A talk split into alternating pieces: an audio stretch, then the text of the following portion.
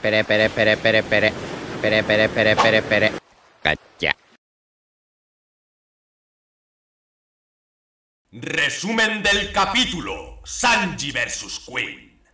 Comienza el capítulo en el burdel, en la torre izquierda de la calavera gigante. Están produciéndose detonaciones por toda la zona, y las geishas que allí estaban se disponen a escapar del lugar. Todas menos una. Osome, la chica que supuestamente sufrió el ataque de Sanji, se niega a huir sin su mascota, Chuji, y pretende buscarlo a pesar de todo. Las otras geishas le aseguran que estará bien y la instan a abandonar la isla Iwanokuni si surge la posibilidad. En una imagen global de la isla de Onigashima, vemos como Momonosuke está agarrando las Homuragumo que creó Kaido, mientras se motiva diciéndose que es una buena idea, ya que al igual que Kaido, él es un dragón, así que puede coger las nubes de llamas que éste generó, frenando la isla, y proclama que no dejará que caiga sobre la capital de las flores. Los piratas bestias intentan huir del Life Lord, pero los samuráis les bloquean el paso. Regresando al burdel, Queen está atacando a Sanji, primero con un ataque llamado Queen Chispeante, Sparking Queen, con el cual dispara rayos láser por los ojos que Sanji consigue esquivar, recordando a su hermano Ijiji y su ataque Sparking Valkyrie. Queen prosigue con otro ataque llamado Queen de Enryo, Henry Queen. Tras electrizar su cuerpo, estira su cuello, atrapando a Sanji entre sus fauces y electrocutándolo. Sanji grita tras el ataque mientras recuerda a la vez el ataque Henry Blazer de su otro hermano Niji y cae al suelo. Queen ríe carcajadas y le dice, ¿lo entiendes ahora? Son las técnicas del Germa 66. En realidad estaba planeando mostrarlas después de que te hubieses puesto el traje. Los hijos de Yuji son la culminación de sus habilidades. Y sigue disparando rayos láser que Sanji esquiva a duras penas. Queen continúa diciendo que de haber conseguido vencerle con el traje puesto, habría demostrado a Yuji que como científico es superior a él. Hace un rato solo me hacía el tonto. En realidad, conozco la ciencia del germa. He realizado todo tipo de investigaciones sobre ella. Y todas las habilidades de tus hermanos pueden ser replicadas. Y mientras dice esto, extiende su brazo mecánico del mismo modo que Yonji, agarrando a Sanji. Sanji le grita, ¡Suéltame! No los trates como si fuesen mi familia. Recordando mientras está atrapado el ataque Winston de su hermano Yonji. Entonces, Queen empieza a dar vueltas realizando el ataque Manivela Queen. Wins Queen, haciendo que Sanji se estampe contra paredes y puertas mientras gira sobre sí mismo y provocando que Sanji sangre. Pero, a pesar de ello, Sanji consigue lanzar una patada flamígera rompiendo el cable de la garra del brazo de Queen, destruyendo su brazo mecánico, aunque acaba tirado en el suelo. Queen exclama, ¡Ah! ¡Mi mano! ¡Maldito mocoso! Pero Sanji lo interrumpe y mientras se pone en pie dice, déjame darte un consejo. No digas el nombre de esos tíos delante de mí. Queen le replica enfadado, ¿crees que puedes controlar lo que puedo decir? E inmediatamente Sanji realiza su ataque golpe de falda, Flanchet Strike, asestando una potente patada directa al estómago de Queen y haciéndole escupir sangre. Sanji sigue hablando ante un sorprendido Queen. Mira, el golpe que te acabo de dar te ha afectado. Tú también te estás debilitando. Yo ya he aceptado mi destino. De repente, Queen se ríe y se desvanece frente a Sanji ante el asombro de este, mientras dice, la siguiente es tu propia habilidad, Steel Black. Sanji se sorprende al ver que también puede hacer eso. Sin embargo, consigue desaparecer al mismo tiempo, pero no debido a la invisibilidad. Y Queen se queda atónito. ¿Qué? Ha vuelto a desaparecer, sin llevar puesto ningún traje. Ha desaparecido porque se mueve a gran velocidad. Mm, Cuando vuelva a aparecer habrá gastado ya una gran cantidad de energía. Será estúpido. En ese preciso instante, un ratón diminuto entra en la sala donde están ambos, aunque como son invisibles, la sala parece desierta. Osome, que estaba escondida entre los escombros, ve al ratón y se alegra que, esté a salvo, saliendo de su escondite para recogerlo. ¡Date prisa, Chuji! No sé cuándo volverán a pelear. Queen ha permanecido inmóvil observando la escena y empieza a pensar. Osome, todavía es capaz de moverse. Ya son docenas de veces las que ha rechazado mis propuestas. Incluso hoy también me rechazó.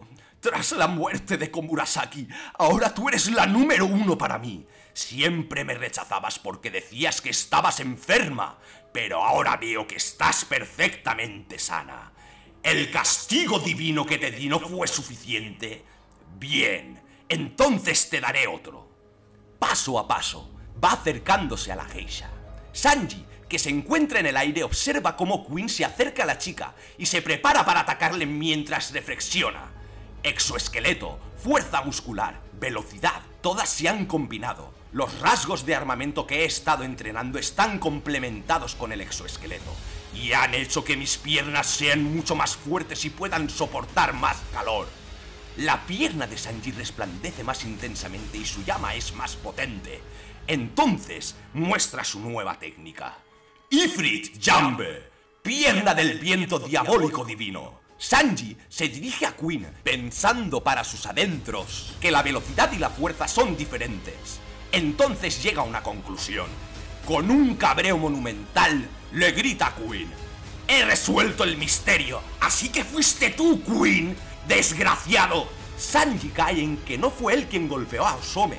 Fue Queen quien lo hizo mientras era invisible y le golpea en el cuello con su ataque Collier, pescuezo, haciendo que Queen vuelva a ser visible ante el asombro de Osome.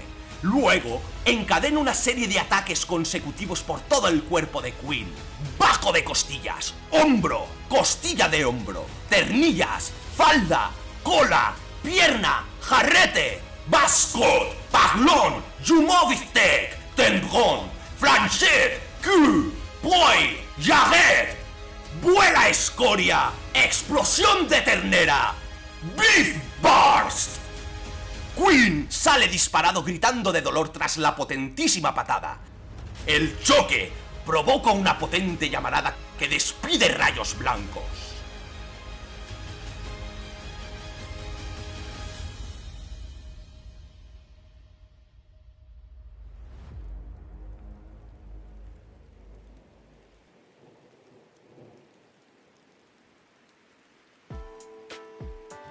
Hola, muy buenos días o tardes o noches, dependiendo del lado del charco que estemos, y bienvenidos un día más a Radio Nakama. ¡Ué! Un aplauso. Eso.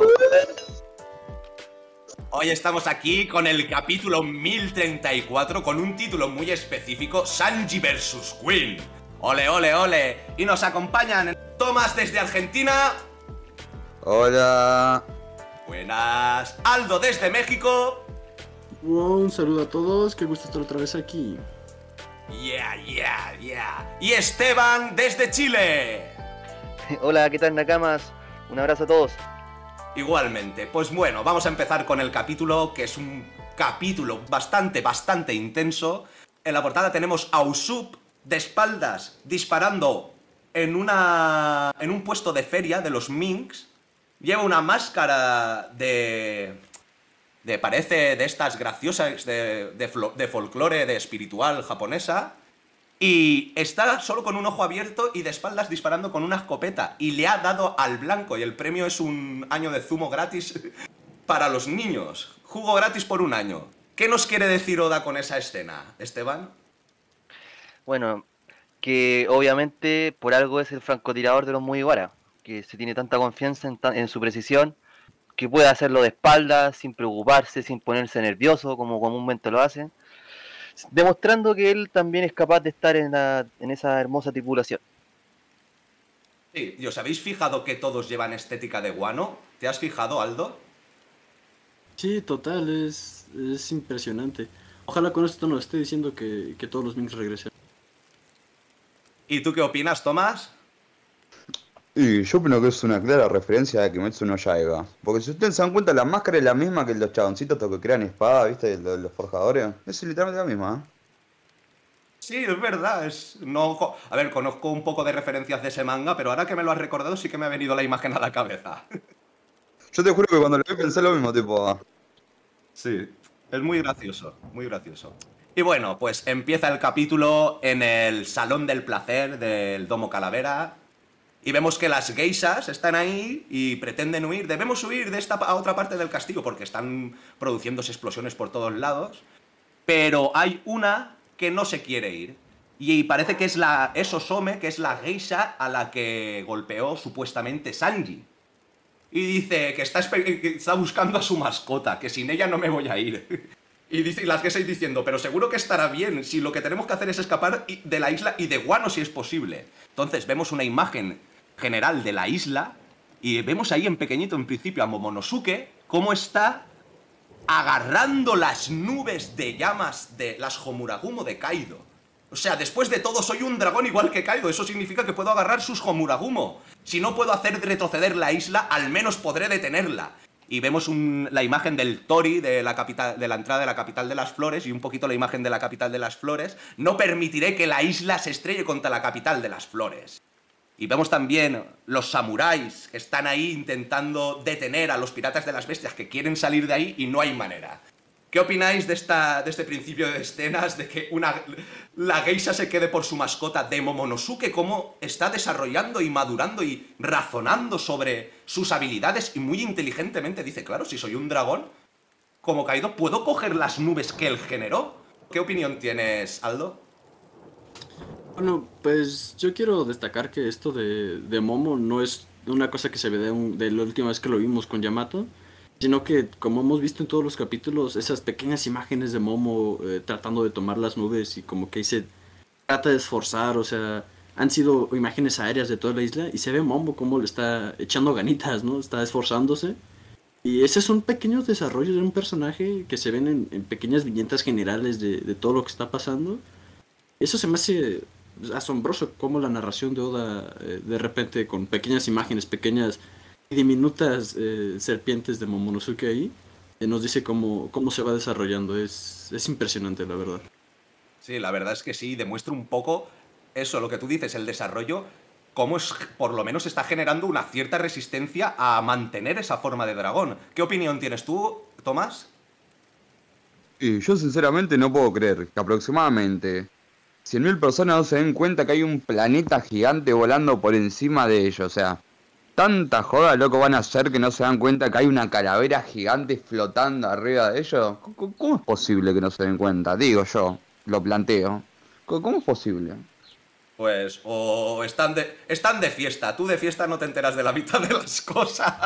Pues seguro, seguro que es eso. Y lo, la teoría que surgió hace un tiempo, no sé si lo comentamos en, el- en un podcast o en otro, no, o lo comenté en otro sitio, de que al final la isla va a explotar y la gente se va a pensar que son fuegos artificiales.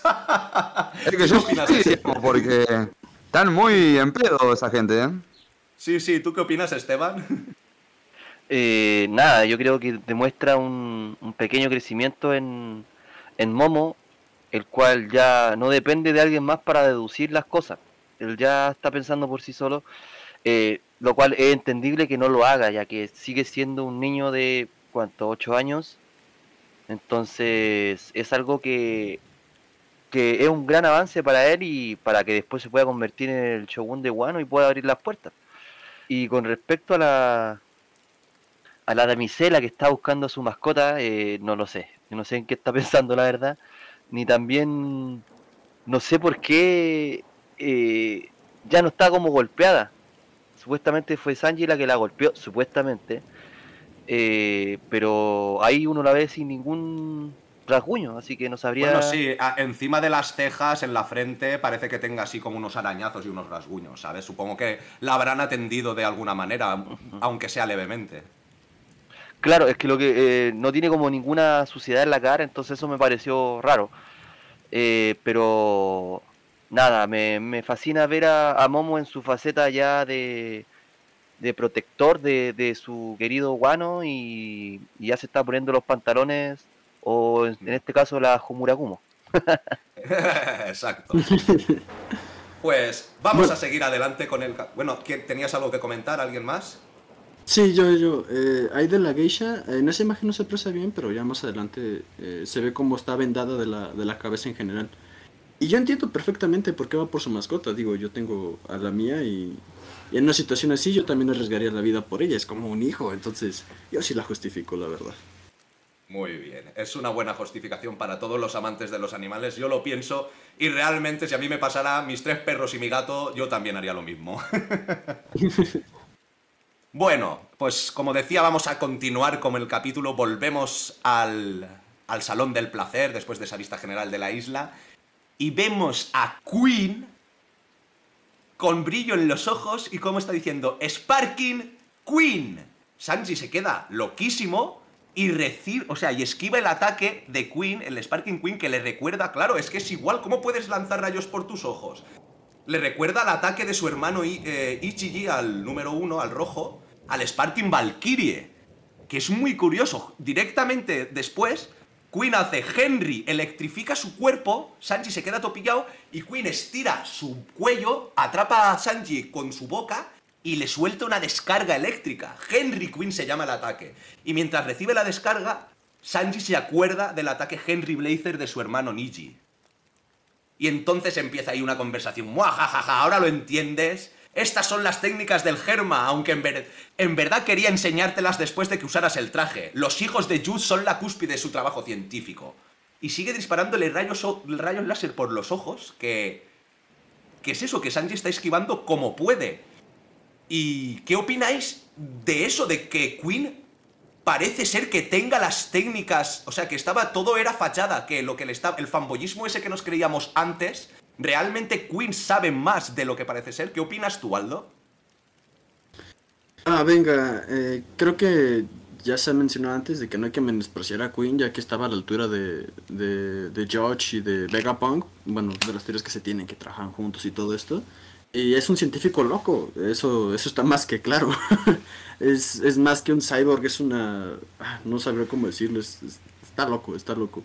Y pues siempre estos aires de superioridad entre uno y otro, pues quiere superar a, a, a George, que es como su principal rival.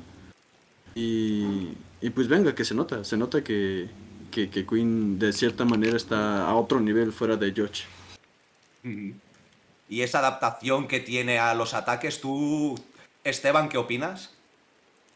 Eh, yo creo que Queen eh, no podemos negar su, su genialidad como, como científico, pero creo que lo, lo sobrepasa más su rivalidad con Jude de decir, no, yo puedo superarte en todo lo que hagas, porque si bien él tiene el potencial para poder crear cualquier cosa, no al nivel de Vegapunk, pero algo similar, pero solamente imita las cosas que pudo ha- hacer Jude con sus hijos. Entonces digo yo, solamente está imitando. Igual hay que saber imitar, pero e- es, solamente una rivalidad entre él y Jude, no una cosa como que él quiere ser eh, reconocido como un científico al nivel de Vegapunk. Entonces, yo creo más que nada eso. Si bien son, no, no es por menospreciar los ataques, porque son ataques poderosos, que ponen en aprieto a Sanji, pero sigo insistiendo, no, no es más que una, entre comillas, copia. Bueno, yo creo que el el hecho de que Queen tenga una Zoan lo, lo capacita como para aguantar esos ataques. O sea, no todas las personas serían capaces de replicar y adaptar en sí mismo ese tipo de inteligencia, ¿sabes? ¿Y a ti, Tomás, qué, qué opinión te merece todo esto? Y, digamos, te muestra como mucho más de lo que uno pensaba, porque uno simplemente antes lo tomaba Queen como un fanatismo que tenía por eh, Judas. Pero ahora que te está mostrando como que es un poco más que un fanatismo. Es como un, eh, un intento de superación, de ir superando como a su ídolo, porque te lo van a entender como que Jude fue su ídolo en algún momento y todavía sigue siendo como su ejemplo a seguir y ahora le está empezando a superar. Y algo que me percaté hace un, un par de capítulos es que, si se fijan, de todos los científicos que hubo, solo Caesar o Caesar es el único que quiso igualar a Vegapunk. O sea, te muestran como en el, pedestal que todos tienen a Vegapunk como un científico inalcanzable. Porque si se fijan, ni Jules, ni Frankie, ni, ni bueno, ni Queen toman como ejemplo a Vegapunk porque saben como que es algo inalcanzable. Y Sí. te deja mucho que entender porque si bien te mostraron un montón de Vegapunk, todavía es lo que falta porque te muestren. Claro, y también pone muy en mérito el tema de la tecnología de Jude, ¿sabes? Es un buen punto, ¿sabes? No, no, lo- no se me había ocurrido pensarlo desde esa, desde esa perspectiva, pero es verdad. Eso lo que le daría a Jude sería un valor añadido como a científico. Claro, por eso Muy- mismo. Muy bueno. Pues sigamos con el capítulo y claro, sigue la conversación y sigue Queen diciendo, si lograba derrotarte con tu traje puesto, o sea, lo único que quería era que Sanji se pusiera el traje para demostrarle a Jules que como científico era mejor. que él. O sea, todo lo que estábamos comentando ahora, y claro, y viene lo que comentaba yo antes. Hace un rato solo me estaba haciendo el tonto. En realidad conozco todo sobre la ciencia del germa. He realizado todo tipo de investigaciones sobre ella. O sea, nos está diciendo que ha realizado ingeniería inversa y se la ha aplicado a su propio cuerpo el crack. Y vemos como estira el brazo, como el mecanismo de. de Yonji, ¿vale? De cabestrante y coge a, a Sanji. Y claro, y dice, he descubierto que todas las habilidades de tus hermanos pueden ser replicadas. Y Sanji le dice, no hables de ellos como si fuesen mi familia, mientras recuerda el ataque de su hermano Yonji, el Winch Danton, el cabestrante. Y claro, en una imagen súper guapa vemos como Queen, ahí haciendo fuerza, empieza a dar vueltas con el brazo, estampando a Sanji contra todas las puertas y las paredes y haciendo que sangre. Hasta que Sanji, en un ataque también un poco a la desesperada, consigue darle en el, justo en el cable que une su brazo con, el, con la mano y destroza el brazo. Pero acaba todo reventado en el suelo. Entonces Queen dice, Vivano, maldito mocoso, ¿cómo te atreves? Y Sanji, vemos una imagen epiquísima como se está levantando mientras le dice, ya te lo había advertido, no digas el nombre de esos sujetos delante de mí. Y le lanza un flanchete strike, un golpe al estómago, un golpe de falda, que deja a Queen, vamos, gritando de dolor, lo hace hasta que se tire para atrás. ¿Qué opináis de que siga teniendo todavía más tecnología del Germa? Que sea por eso, como decía Thomas antes, de ese afán de superación, de demostrarle a Jude que es mejor que, que él, que su tecnología, que sus hijos, que son la cúspide de su... y de cómo Sanji sigue renegando y negando a, a sus hermanos, que no quiere ni por asomo compararse a ellos, demostrando un poco que vuelve un poco su humanidad. ¿Qué opinas tú, Esteban? No, yo creo que Sanji por fin, diciéndolo vulgarmente, ya la tiene clara. Ya sabe eh, lo que es, lo que tiene que lograr y lo que quiere lograr. Entonces no se está... Él ya dejó de sus titubeos con que yo no quiero ser como mis hermanos y todo ese tema y ya está peleando. Pero eso no quita que le, lo saque de quicio, que le hablen todo el rato de su, de su entre comillas, familia, porque él no lo considera así. Pero yo algo que me gustaría también destacar en el momento en que Queen le dice que eh, eh, he descubierto que todas las habilidades de tus hermanos pueden ser replicadas.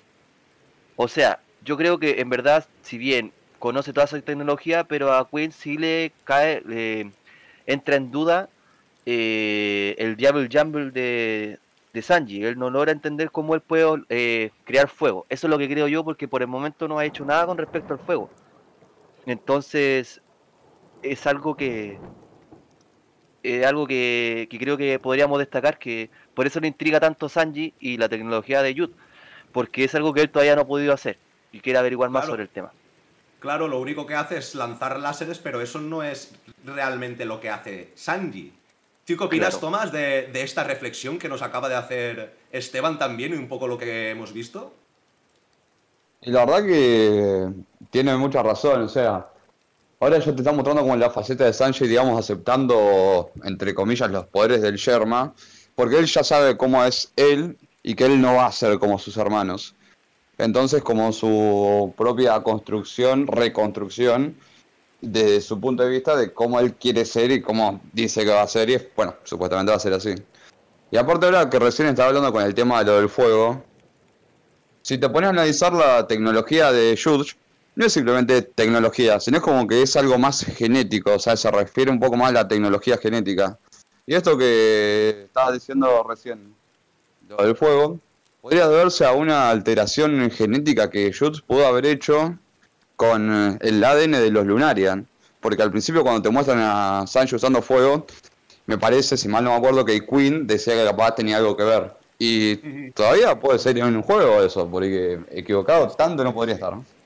Y tanta información no le daría al respecto esperando a que Sanji igual le dijera algo. Oye, pues sí, eh, mi padre me dio esto. Claro, pero que Sanji no quiere saber nada. Estaba un poco eh, haciéndose el tonto y a la vez intentando sacarle información. Eso es un buen punto también. Muy bien, Tomás. ¿Y tú, Aldo, qué opinas de todo esto? Mm, sí, total. Ya iba a comentarse que decía Thomas de, de cómo Queen menciona que si Sanji es un mitad Lunarian por, por la creación de fuego, pero no sé, esta teoría no me termina de convencer. Hay algo que no, no sabría explicarlo, la verdad. Eh, hay algo que no me, me encanta al respecto y me gustaría pensar más, pensar más que como Sanji es tan apasionado, por eso él, puede crear fuego, por esa pasión que tiene tanto por, por la comida como por las mujeres, ¿no? es un lado más romántico del asunto, pero no sé, me gusta más esa, esa vista, porque eso ya de jugar genéticamente con, con razas que no conocemos, pues es, es algo muy, muy, muy peculiar. Me gusta más ese lado más, más romántico, la verdad. Claro, igual la falta de información un poco nos hace dudar a veces, pero bueno, tampoco es tan descabellado pensarlo, ¿eh? Con Uda nunca se sabe. No, yo creo lo mismo que Aldo en todo caso. Muy bien. Ahí está. Eh, ahí todos los nakamas haciendo fuerza. Qué bueno. Me encanta, me encanta. Bueno, pues sigamos un poco con el capítulo y vemos cómo Sanji interviene en la conversación y dice, ¿en verdad creíste que ibas a dominar esta pelea por tanto tiempo? Esa patada que te he dado ha, tenido efecto. ¿Sabes? Hemos peleado mucho tiempo, tú también te estás de- debilitando. Y suelta una pedazo de frase, que es lo que estábamos comentando. Yo ya he aceptado mi destino. No soy el mismo hombre que enfrentaste en el piso del escenario. Y claro, después de eso vemos como Queen desaparece. Y nos, quedamos como, ¿qué? Y vemos en, hay una imagen de Sanji ahí en un pasillo solitario y oímos una voz. Entonces, demuéstrame cuánto has cambiado. La siguiente habilidad es la tuya, Steel Black, o sea que puede hacerse invisible. Realmente las habilidades que creo que ha copiado un poco son las habilidades que les otorgan los trajes, no realmente lo que ya se desarrolle cada uno. Bueno, entonces Sanji coge, no sabía que también podías hacer eso, y desaparece. Y vemos a Queen en modo invisible con cara de Enel, ¡eh! También ha desaparecido. es muy bueno, se hace Sí. invisible. También ha desaparecido, pero no está usando el traje, ¿verdad? Debe estar moviéndose a una gran velocidad. Cuando aparezca estará sin energía. ¿Qué contraataque más estúpido? ¿Qué opináis de esta pequeña de la decisión de un poco lo que estábamos comentando yo ahora mismo de que parece que Queen haya replicado más la tecnología de los trajes que la tecnología propiamente o las modificaciones genéticas que puedan tener y por eso también se interesa tanto? ¿Y qué os parece que Sanji sea capaz de hacerse invisible? ¿Cómo deja a Queen con esa cara? Solamente moviéndose rápidamente. ¿Qué opinas tú, Tomás? Y no sé si se, si se pusieron a pensar, pero acá estamos viendo que Queen sabía que uno de los poderes de los trajes era hacerse invisible. Y no te lo muestran en ningún lado hasta que lo usa Sanji. O sea que esto te puede dar a entender que capaz Queen tenía más relación con Judge de lo que parece, como para saber que el traje, entre comillas, secreto, guardado, que tenían, que supuestamente nadie lo había visto, está así invisible. O sea, esto puede dar a entender como que tenían más relación de lo que parecen, porque de algún lado lo tuvo que saber. Y hasta que Sanji no se lo mostró cuando se encontraron, no lo vio nunca. Como que estás diciendo que pudo Queen participar junto a Judge en la creación de esos trajes antes de que tuviera a sus hijos, que fuera un trabajo previo y no a posteriori de tener a sus hijos. O sea, qué fuerte, qué fuerte y qué bueno, tío.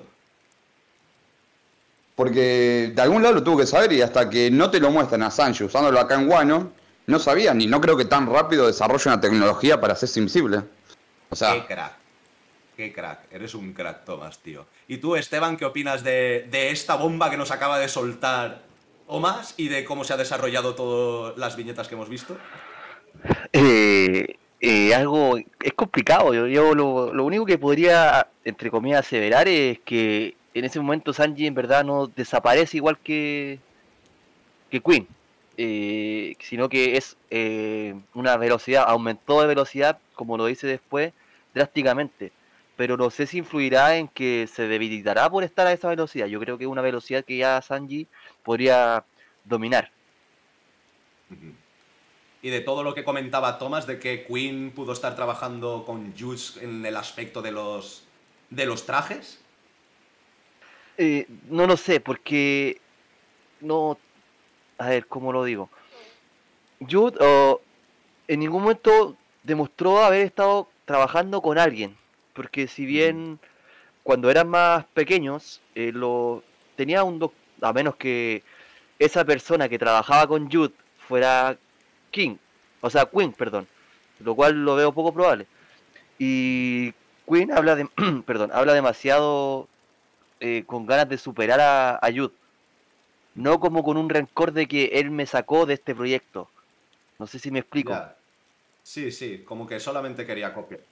No sé, perdón que interrumpa, pero si te pones a pensar pasa algo parecido con la rivalidad que tenía César con Vegapunk. Tipo, ellos trabajaban juntos hasta el punto que tomaron decisiones desiguales y cada uno se fue por su camino. Tipo, capaz pasa algo semejante con Queen y Juice. Es que es un punto muy, muy... Claro, es que es, Oda es muy de esas similitudes. ¿Tú qué opinas, Aldo?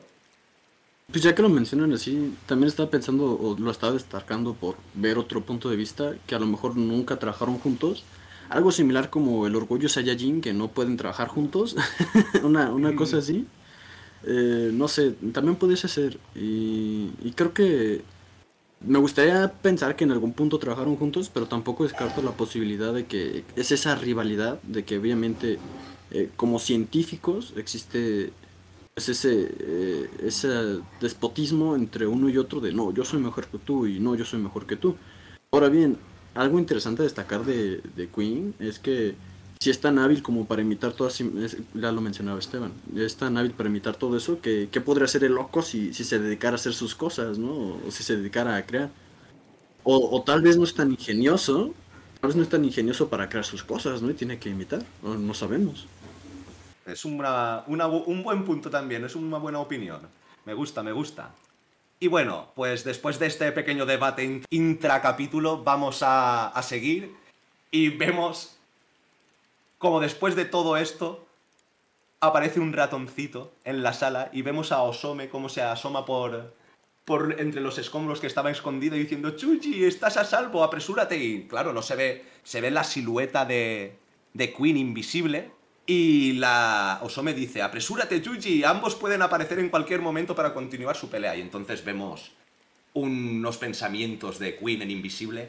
Osome, esa maldita aún sigue con vida. Ha rechazado mis propuestas docenas de veces. Incluso hoy también me rechazó cuando la llamé. Después de la muerte de Komurasaki, de Komurasaki, te habías convertido en mi número uno, aunque siempre me rechazabas diciendo que tenías dolores de cabeza. ¿No es gracioso que justo ahora te encuentre caminando sin preocupaciones? Y vemos, claro, cómo se va desarrollando toda la escena, vemos cómo Queen se va acercando poco a poco a, a la geisha y dice una cosa. Entonces, ¿el castigo divino que te di no fue suficiente? Bien, tendré que darte otro. Y entonces vemos a Sanji, que está por arriba, volando, como que está razonando algunas cosas y vamos a parar aquí un momento. ¿Qué opináis de que parece ser que Queen fue el causante por lo como están desarrollándose las cosas? Aún no está acabado. Pero bueno, da toda la impresión de que Queen parece ser el que atacó a la geisha. Y de eso que dice de castigo divino. ¿Qué opinas tú, Esteban? No se me ocurre nada con respecto al tema de castigo divino. Yo creo que a lo mejor sea porque él se crea eh, altamente superior y que tiene que obtener todo lo que quiera. Y por lo que se da a entender. Recuerda en él. Recuerda ¿Cómo? en él. Claro, no, sí, estamos de acuerdo. Pero yo creo que es más como el resentimiento porque al parecer la, la, la damisela aquí eh, se negó a hacer las cosas o, o rechazó a, a Queen. Entonces yo creo que es más que nada un resentimiento de, de un hombre rechazado. Y, y, enti- y también me da a entender de que fue él el que castigó a o la golpeó a la damisela, porque se me olvidó Osome. su nombre, eh, Osome.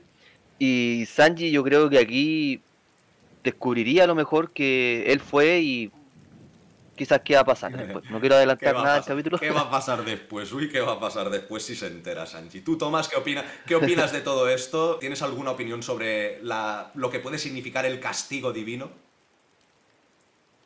Eh, yo sinceramente no creo que el castigo divino vaya mucho más allá de lo que te muestran. O sea, simplemente creo que él se cree como lo suficientemente superior y junto a King y a Kaido se creen como deidades en todo lo que es cubano.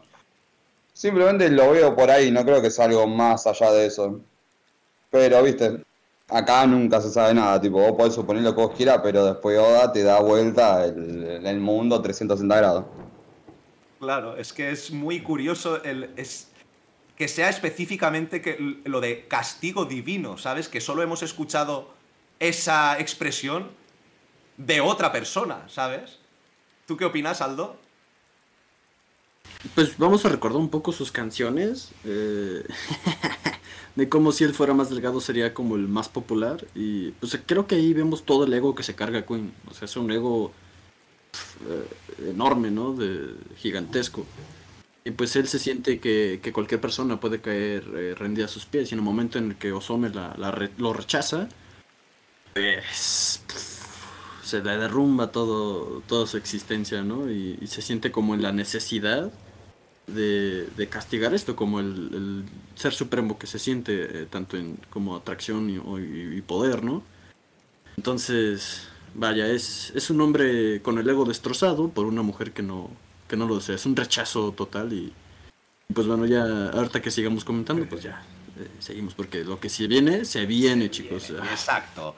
Y se viene toda la reflexión que hace Sanji. Ahora que tengo más habilidades. Exoesqueleto, mayor fuerza física, super velocidad. No las desperdiciaré. El haki de armadura que he entrenado se ha combinado con el exoesqueleto y gracias a ello ahora mis piernas pueden ser mucho más fuertes y pueden soportar más calor. Y entonces nos enseña una... Aunque la viñeta no es Para, para, para, para, para, para, para. Déjame dejar acá mi amén para Queen, que Dios la ayude. Ah, amén para Queen, que Dios le ayude. Muy bien. Un rezo, un rezo por Queen. Vamos a hacer todos posición, posición un sub y recemos por Queen. Bueno, Prendan sus veladoras, chicos. Dorime, no atatare, dorime. Dorime.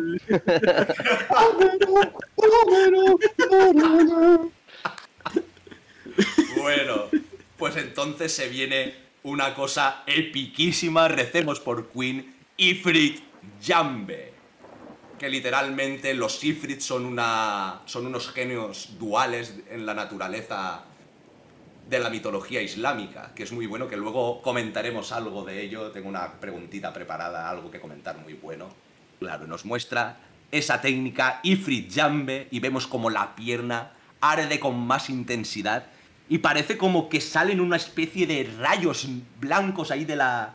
Se, vislumbra un poquito de unos, unos destellos blancos en forma de rayos de, de las llamas. Y Sanji sigue. Mi velocidad y mi fuerza ahora son diferentes. Y entonces llega la conclusión. Ya he resuelto el misterio. Fuiste tú el que la atacó, ¿verdad, desgraciado? Y le pega un collier shot en el cuello. Que estampa Queen contra el suelo. La, la Osome se queda todo loca. Y entonces Sanji empieza a encadenar una serie de ataques por todo el cuerpo de Queen, haciéndole daño que a todos los ataques Queen grita y escupe sangre de dolor. Lado inferior, hombros, ternilla, estómago, costillar, cola, osobuco. y el último ataque, explosión de ternera, Beef Burst.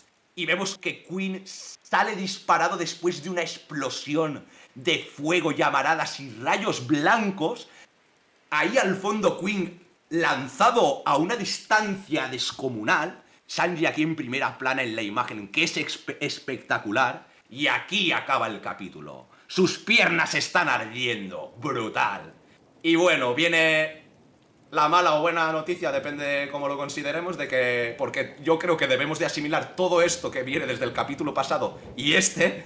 La próxima semana hay descanso. Pero bueno, Oda se lo merece. Así Oh. que. Un aplauso para Oda, que descansa. Venga, va, un aplausito, va. Que nos dejará asimilar todo esto.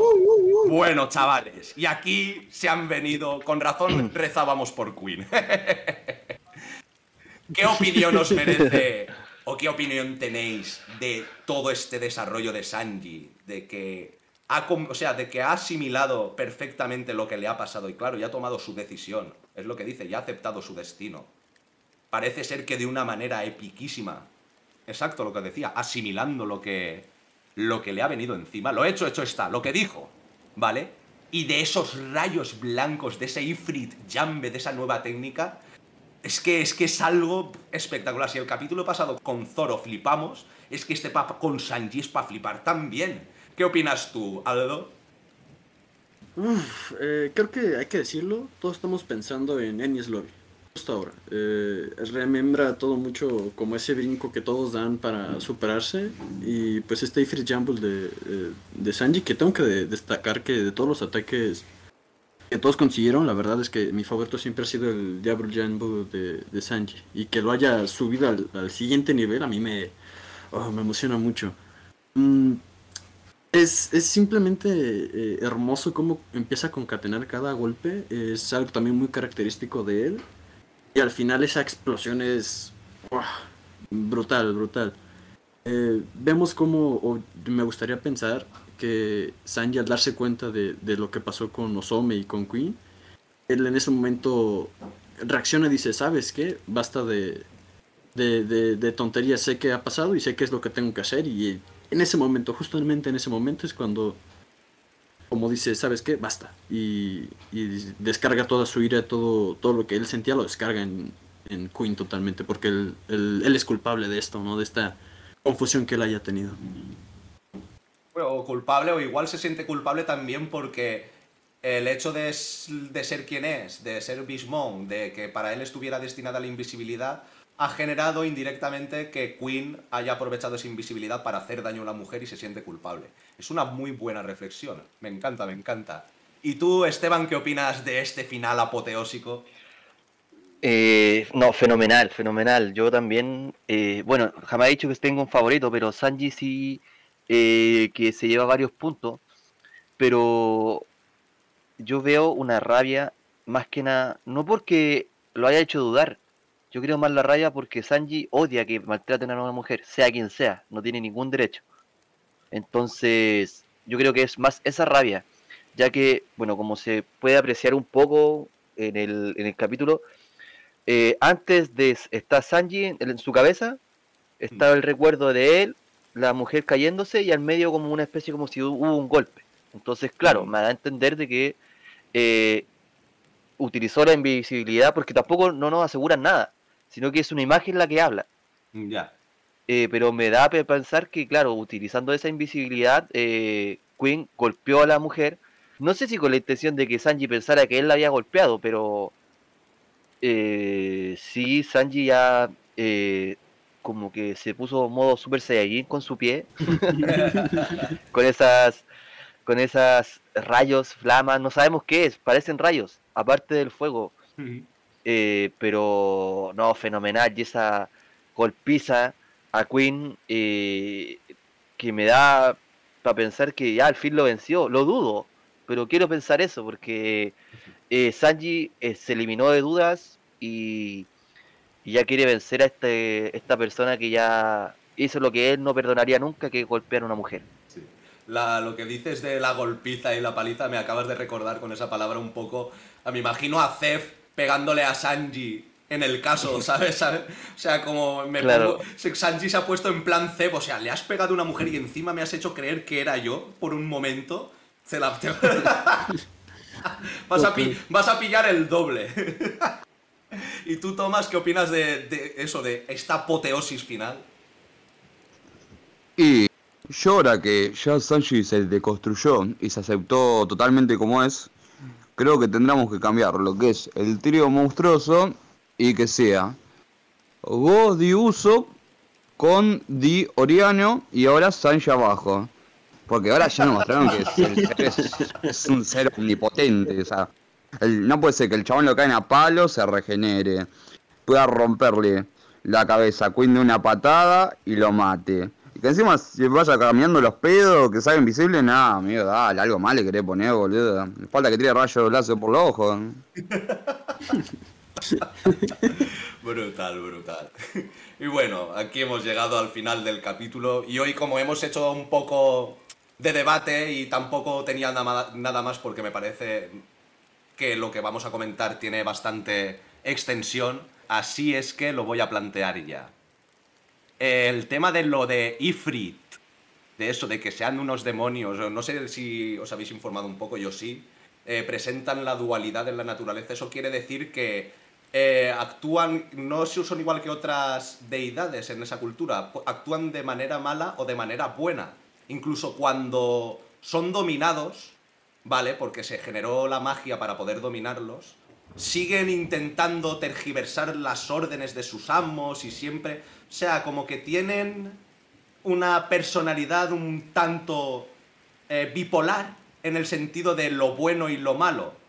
Y eso me lleva a pensar en cómo nos lo ha enganchado Oda, cómo nos lo ha lanzado Oda con el tema de, de Sanji, de esa indecisión y de que puede ser un poco el tema de que decida al final, próximamente o no sabemos cómo, de alguna manera si se lo ordenan, actuar fuera de sus pensamientos. O sea, que decida tener esa doble dualidad dependiendo de la necesidad. ¿Qué opináis de, de esto? ¿Qué opinas tú, Tomás? Yo la verdad, tipo, cuando lo leí, tipo, me dio curiosidad por saber qué era. ¿No? Y era supuestamente un, un ser de la mitología árabe, ¿no? Ifrit, que es como un demonio infernal. Y si bien pega con las características que te muestran en Sanji, ¿no? Porque te muestran como que es un ser maligno. Y era la misma duda que tenía Sanji al empezar a despertar los poderes de, del Sherman. También creo que pega muy bien con el ataque porque son seres infernales, tipo, son seres eh, malos y de fuego. O sea que pega totalmente con las características de la patada porque se, se desarrolla a partir de eso, digamos. Sí. O sea, como que esa, esa nueva confianza ganada le ha hecho concederse el hecho de poder ser malo, pero tendremos que ver hasta qué nivel, ¿sabes? De actuar con maldad en ciertos aspectos. ¿Tú qué opinas, Esteban? Y yo creo lo mismo que ustedes, que, eh, bueno, ahora, porque anteriormente, eh, cuando leí el, manga, eh, sinceramente voy a quedar como ignorante aquí y mi respeto a, a a alguien que pertenezca a esta, a esta religión o a esta cultura, yo en un momento pensé que era algo con fritura, sinceramente, por la palabra, como que está en francés, algo así, yo no gacho de otro idioma, entonces me hacía ese símil, como si era como una fritura, y dije, como él siempre hace cosas de, de cocina, y dije, ah, a lo mejor, Ya, ya. pero ya con lo que me están diciendo ustedes y con lo que eh, me puse a averiguar ahora mientras lo estoy escuchando, eh, claro, yo creo que más que nada lo desarrolló ese ataque pensando en que eh, se está transformando en su hermano. Y a él, a su hermano lo odias porque son, entre comillas, malos, han sido malos, son crueles.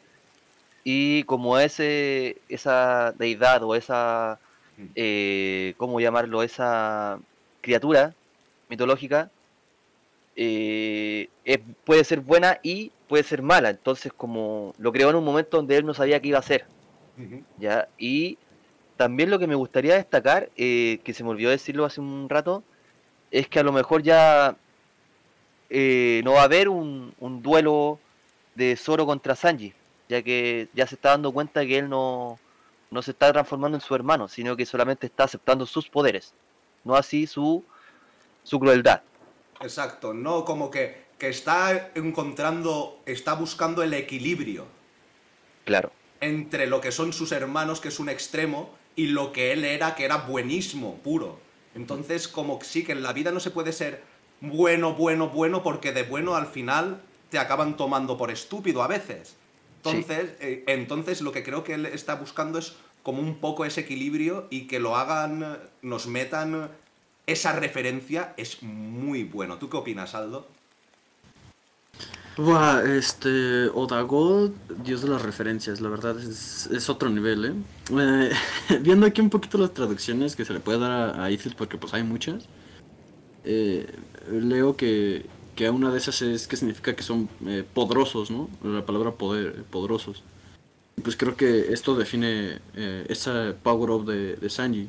Em, ahora bien, esta dualidad que se tiene va totalmente ligada a esa dualidad que tiene, o sea, de la dualidad de los Ifrits, va totalmente de la mano con la dualidad que siente Sanji de dentro de sí mismo. Eh, como dice Esteban, él todavía no no determina bien si es malo o bueno, pero él simplemente va a hacer lo necesario para, para su capitán, ¿no? Eh, total, es, es una dualidad que tiene él ahí clavada, metida, que no, no le ha dado tiempo de pensar porque es mucho que digerir. o sea, imagínense, eh, te pones en duda toda tu existencia, todo tu, tu pensamiento y lo tienes que hacer todo durante una batalla súper complicada y con un ser y con un este oponente pues bastante eh, complejo. Y te da un par de días. eh, si fuera uno, me tumbo en la cama un par de meses, me reconstruyo. eh, tal vez subamos de peso unos 20 kilos de, de la depresión, ¿no? De, de- de ya no ser tú y ser otra cosa. Eh, entonces, esta es otra fortaleza mental que tiene Sanji. Por eso me alegro un poco que Oda nos dé un poquito de respiro para poder asimilar tanto esto como lo del capítulo pasado. Oh, sí, sí, sí, sí. La verdad es que sí. Y bueno, y ahora, mira, se me acaba de ocurrir, porque claro, es una cosa que es visualmente evidente, y vamos a intentar responder cor- cortito. ¿Qué creéis que son los rayos que salen de la pierna y del ataque de Sanji? Que son blancos. ¿Qué crees que son tú, Tomás? La verdad que ya tantas cosas que me está mostrando que ya no sé qué pensar. Me dejaron la cabeza quemada, tipo. Para mí ahora tranquilamente podrían ser la gema del infinito, tipo. ya, ya la verdad no sé ni qué pensar, eh. Me, refer- me refiero a, a efectos haki, que era un poco por donde iba mi pregunta. ¿Qué pueden? Porque claro, la representación del haki siempre la, vimos- la hemos visto con rayos, pero rayos negros. Rayos blancos puede ser por el fuego, vale, pero que sean rayos blancos es que es curioso. ¿Tú qué opinas, Esteban? Eh, yo creo, puedo estar totalmente equivocado, yo creo que es porque al, al, al fuego le agregó velocidad y la fricción genera más calor. Entonces yo creo que esos rayos son de velocidad. Algo así se me imagina, porque otra, otra salida no, no lo encuentro. Más que nada como por, entre comillas, lógica. Como las tormentas de fuego que producen rayos rojos o rayos blancos, ¿sí? Porque al final el blanco es un estado del fuego súper caliente. ¿Tú qué Claro. Aldo? Sí, voy con la teoría de Esteban de que es como una reacción eh, física de todo el calor y la velocidad que puede alcanzar Sanji. Y me encanta que sean blancos, porque generalmente uno, eh, tal vez es mucho culpa de la leyenda de Aang, de Avatar, de que relacionamos entre rayos, este, bueno, generalmente el rayo puede ser amarillo o, o azul, ¿no? Es lo que uno se le viene a la mente por tanto bombardeo de este tipo de cosas. Pero que sean rayos blancos es, se me hace un cambio y una diferencia bien, bien específica. Y sí, sí pienso que va muy de la, muy de la mano con estos este, afectaciones físicas que también sabemos que a Oda le gusta mucho jugar con esto. Porque claro, ya empezar a pensar que puede ser un tipo de haki blanco es que ya, es, ya sí que nos arde la cabeza, ya nos arde la cabeza a todos, tío, aquí. Sí, sí, sí. Y más con lo del capítulo pasado, ¿sabes? Exoesqueleto con haki. Qué brutal. Y fuego y rayos, madre mía, es que es, que es No, suficiente con el haki dorado que tiene Shanks, ¿viste? ¿Para qué más? Muy bueno, muy bueno. Y bueno, vamos a pasar a nuestra sección personaje top del capítulo. Yo me reservo para el final, como siempre. Em, Aldo, ¿cuál es tu personaje top del capítulo? Mm, definitivamente Chuji. Ese ratoncito se ha robado la escena. Es que mira sus orejitas, por Dios, es adorable. Y encima está ahí tan Yo tranquilo, tío. Yo estoy totalmente de Sí, acuerdo él- con lo que acaba de decir acá mi compañero, totalmente. O sea, que a ti, a ti Tomás, ya no te preguntamos, ¿no? Tu personaje top del capítulo es Chuji, ¿no?